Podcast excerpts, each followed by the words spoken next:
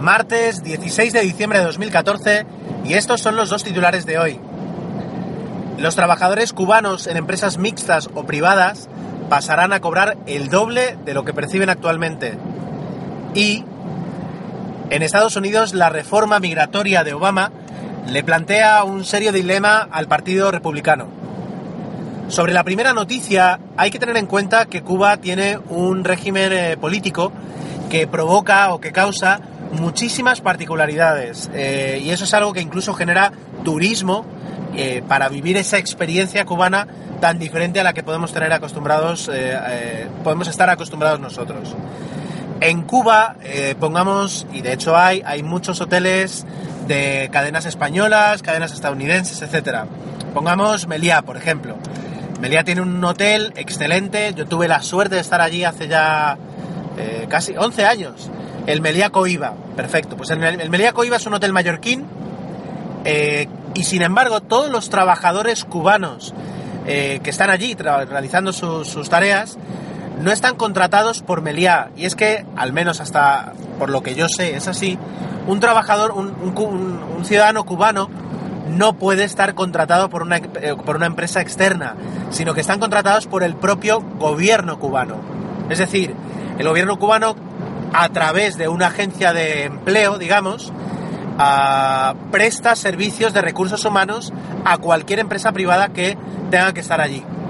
O lo que ocurre a veces es que las empresas privadas crean, digamos, subsidiarias, delegaciones mixtas, en las que el capital que explota eh, una determinada instalación o, provee un determinado servicio, eh, es, es mixto, digamos, entre el Estado cubano y, la empresa privada. Bueno, pues eso provoca que si yo tengo un hotel, pongamos este Mediaco IVA, y, este hotel pues tiene a, yo qué sé, 20 camareros, por poner un número, eh, el, el, hotel, la empresa Meliá, le paga ese dinero le paga por esos servicios al Estado cubano. Es decir, no le paga una nómina a cada uno de los 20 camareros, sino que lo que hace es pagar un importe por el servicio de esos 20 camareros.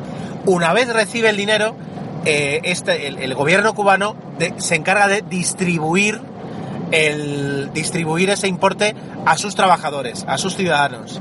¿Qué ocurre? Que, por ejemplo, y en la noticia que he tuiteado eh, pone este ejemplo, si ah, el gobierno de Cuba cobra 500 pesos convertibles, porque en Cuba hay dos monedas, está el peso convertible, que se equivara a un dólar, un peso convertible es un dólar, y luego está el peso cubano, los CUCs con C final y los CUPs con P final. Pues los pesos convertibles es la moneda con la que trabajan todos los turistas e incluso con la que eh, te cobran los servicios los restaurantes si eres turista. A no ser que te vayas a un restaurante ya de cubanos, como diríamos, donde ahí ya pagas en pesos. La diferencia es abismal. Aunque siempre puede ser más o menos barato eh, pagar en pesos convertibles, si realmente vas a un establecimiento que no está pensado para turistas, la diferencia es abismal. Lo, mismo ocurre con otros servicios como los autobuses o los taxis. Pues si Melia paga 500 cooks es decir, 500 pesos convertibles, 500 dólares por cada trabajador, por cada trabajador ah, eh, que tenga, el gobierno cubano a ese trabajador le hace llegar un importe que equivalente son 12 pesos convertibles. En pesos cubanos pues serán, yo qué sé, 500, 2000, lo que sea, ahora no me acuerdo del cambio del peso cubano, pero lo que, lo que hace el gobierno cubano es que si la empresa privada paga 500, al empleado le paga 12. Y el resto, pues para financiar la, revolución.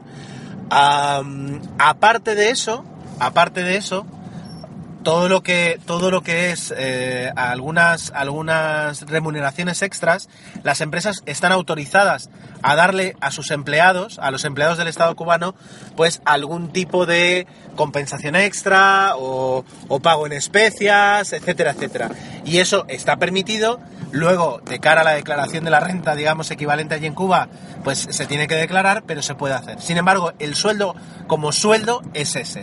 Bueno, pues la noticia es que el gobierno cubano en esta, en esta época de reformas o de micro reformas que, podemos que podemos notar va a doblar. Y si actualmente, por, digamos, por cada 500 pesos convertibles que, que paga la empresa, hasta ahora el gobierno cubano daba 12 el equivalente en pesos cubanos a 12 pesos convertibles a cada trabajador, a partir de ahora el importe será el doble, 24. Lo cual, bueno, eh, evidentemente debería mejorar un poquito el, poder adquisitivo o el consumo interno, eh, aunque teniendo en cuenta, ya digo, las características del régimen económico del país, pues tampoco importa mucho el, comer, el consumo interno cuando luego apenas tienes productos que consumir. Pero ahí está el tema. Esa es la primera noticia. La segunda noticia es acerca de la, reforma migratoria que está preparando Obama eh, en Estados Unidos y que paralizaría aproximadamente 4 millones de deportaciones. Eh, consisten en regularizar la situación, eso, a varios millones de inmigrantes que llevan más de, creo que son más de 15 años o más de 5 años, han tenido un hijo en Estados Unidos, bueno, son varias situaciones las que permiten eh, residir en Estados o sea, regularizar tus papeles en, en Estados Unidos si ahora mismo eres un inmigrante ilegal. ¿Qué ocurre? Que eso es una, esta reforma es, es muy aplaudida, de hecho, la, aplauden tres cuartas partes de los inmigrantes eh, que nacieron en otro país que no es Estados Unidos y que ya han regularizado su situación. Es decir, tiene una, aprobación amplia de tres cuartas partes. Que baja, curiosamente, al 51% eh, cuando se trata de eh, no inmigrantes, sino hijos de inmigrantes. Es decir, a la segunda generación de inmigrantes que ya nacieron en Estados Unidos, pues esa aprobación de ahora regularizar a, tantas personas, pues baja al 51%, o sea que uno de cada dos está en contra. Y si nos centramos en los, en los eh, ciudadanos no, ah, no inmigrantes, pues la aprobación baja hasta un 30%. ¿Qué ocurre? Que el Partido Demócrata, por eh, orígenes y por, por, ideología, debe declararse en contra de esta, de, esta, de esta reforma. Pero ¿qué ocurre? Que a finales del año que viene son elecciones en... ¿Finales del año que viene o 2016? Bueno, eh, para las próximas elecciones eh, que va a tener Estados Unidos, en las que ya, digamos, Obama sale y vuelven a disputarse la presidencia, Partido Demócrata y Partido Republicano, es muy importante el votante hispano. Y al votante hispano, las encuestas dicen que si quieres situarte y quieres tender la mano al votante hispano, tienes que estar a favor de esta reforma. Entonces ahí tienen el dilema. Si se declaran a favor, van a ganar voto hispano, pero van a perder el voto, el voto, el voto no inmigrante, el voto tradicional, y si se declaran en contra, ocurre exactamente lo contrario. Pues ese, ese es el dilema lo cual a mí me hace pensar ya como reflexión que eh, al final el estar a favor o, en contra de una reforma que puede afectar a, cuatro millones de personas que ahora mismo viven y trabajan en Estados Unidos va a depender de los cálculos matemáticos del, crédito eh, que, supone tomar una decisión u otra. Es decir, eh, eso a cuánto se circunscribe, en qué estado se puede estar a favor, en qué estado se puede estar en contra, cuál es nuestro voto latino allí. Es decir, toda esa situación se va a traducir en trabajo de matemáticos, yo creo, y, la decisión va a venir tomada por ellos eh, y, en cuál es la más ventajosa. No, ya digo, no quiero descubrir aquí que la política no es una, ciencia pura y, maravillosa, pero bueno, es, la reflexión que tengo. Así que eh, cerramos el martes con estas dos noticias. Cuba y Estados Unidos tan cerca y tan separadas en, situaciones y, y en historia.